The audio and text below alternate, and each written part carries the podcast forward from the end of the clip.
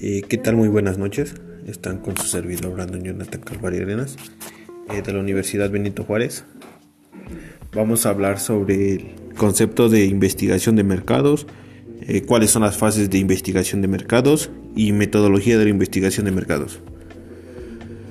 Bueno, lo que, lo que le voy a presentar es concepto de investigación de mercados.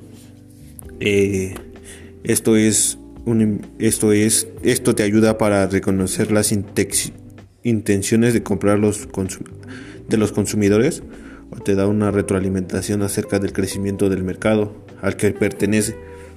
Eh, a través de una investigación puedes, podemos descubrir también información valiosa que te sirve para estimular los precios de los productos o servicios y encontrar un punto de equilibrio que te beneficie a ti y a los consumidores. Eh, los clientes no compran productos o quizás lo que los interesa es lanzar una compañía de marketing, pero necesitamos saber qué, quieren los clientes o tal vez vamos a lanzar un nuevo producto, pero antes necesitamos reconocer ciertos detalles y también solo los consumidores te pueden ayudar a obtener esa información. En todos estos casos necesitamos recopilar datos y para esto es y para esto muchos casos te van a convertir a hacer una investigación de mercados. Eh, las fases de las fases de mercados tenemos una formulación de investigación eh, previamente debemos de identificar el problema lo que habrá dado origen a una necesidad de información derivada de las necesidades de solucionar una situación real, y de valorar una oportunidad o evaluar una estrategia adaptada. La formulación consiste en definir el problema de una forma precisa o para ello determinamos también como precisión los objetivos de una investigación como cuáles son las hipótesis que dichas investigaciones deben resolver eh, tenemos el diseño de investigación. Eh, consiste en construir un esquema básico en función del cual debe desarrollarse al resto de las fases.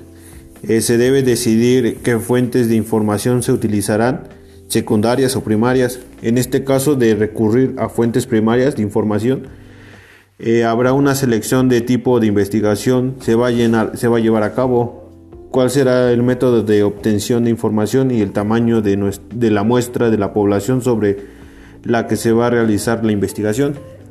Eh, tenemos también la obtención de información.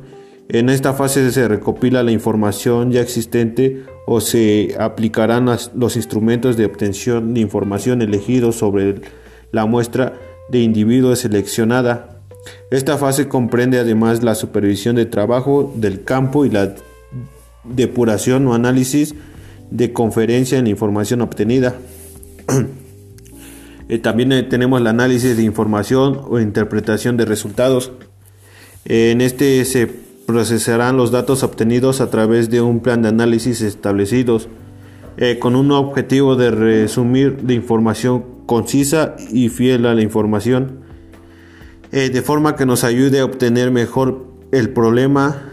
también las técnicas estandarizadas se deben elegir en función de los objetivos de la investigación y del tipo de información de que se disponga. Eh, tenemos otro que es información de resultados y conclusiones. En este vamos a buscar el análisis efectuadas y teniendo en cuenta los objetivos de investigación eh, se elaborarán un informe con los principios resultados obtenidos. Eh, la diferencia fase de una investigación de mercados son consecutivas y estarán interrelacionadas independientemente de quién son anteriores posteriormente. Eh, todas las fases del proceso de investigación de marketing son igual de importantes. En un error, eh, en, un error en cualquiera de ellas implicará los resultados de investigación que no se ejecuten a la realidad. Eh, Vamos a ver sobre la metodología de investigación de mercados. Eh, la metodología de investigación de mercados eh, presenta cuatro etapas que debemos de saber. En la primera etapa la definición del problema Implica la determinación de los objetivos del análisis. Eh, tenemos como diseño de investigación. Admite la siguiente clasificación. Primer punto tenemos la determinación de las metas definidas de la investigación.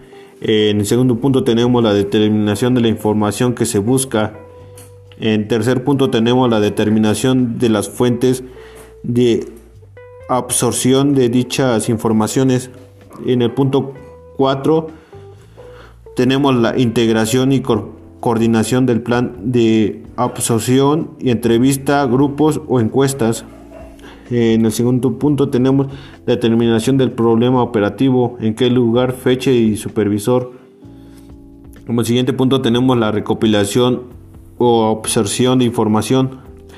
En ese a través de las entrevistas en profundidad grupos de localización compuestas por consumidores de distintas edades, sexo, localización geográfica, entre otros.